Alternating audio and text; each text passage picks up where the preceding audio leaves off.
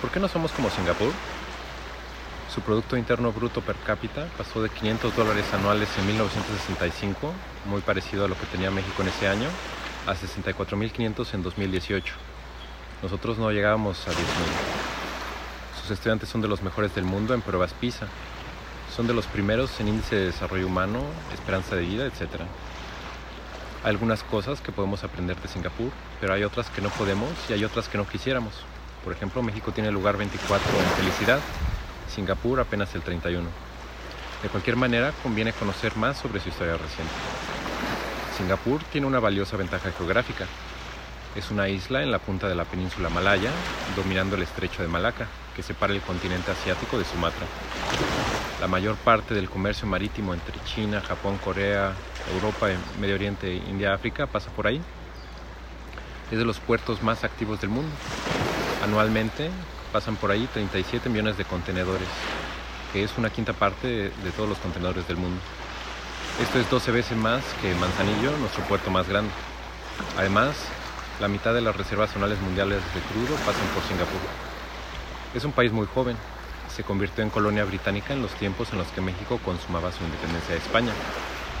Durante la Segunda Guerra Mundial fue ocupado por los japoneses en 1963 se unió con Malasia, de la cual se independizó en 1965. Mucho del desarrollo de Singapur se le atribuye a Lee Kuan Yew, el primer ministro entre 1965 y 1990. Su hijo Lee, Hsien Loong es el actual primer ministro desde 2004, aunque fue muy influyente hasta su muerte en 2015. El tener solo un partido y tres líderes durante 55 años, aunque se digan democracia, les ha permitido tener políticas a largo plazo. Aprovecharon la administración heredada de los, de los ingleses e impulsaron el inglés como idioma oficial, a pesar de tener una mayoría de descendientes chinos. También son idiomas oficiales el mandarín, malayo y tamil.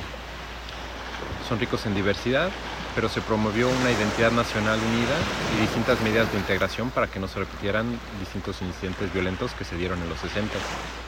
Por ejemplo, no se permite que haya más de cierto porcentaje étnico en un barrio para evitar la formación de guetos. También se mezclan en escuelas durante el servicio militar. Uno cuando va a Singapur se siente realmente seguro.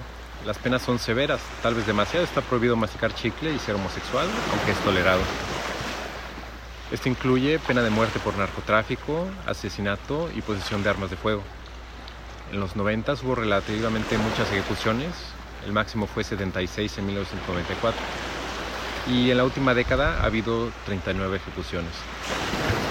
Con baja corrupción, mucha seguridad, el idioma inglés han logrado atraer y generar mucha inversión. Sus universidades también han podido importar profesores de todo el mundo, lo cual se refleja en las buenas posiciones que tienen en, sus rankings. A pesar de que Lee Kuan Yew fue un vocal defensor del capitalismo y luchó en contra del comunismo sabor China, impuso impuestos a los más ricos para subsidiar a los más pobres. De otra manera, decía, habría un conflicto social, algo que debería escuchar Estados Unidos, que tienen una desigualdad enorme. También tienen de los mejores sistemas de salud y de educación del mundo. Invierten 20% de su presupuesto en educación, mientras que México hace eh, solo el 11%.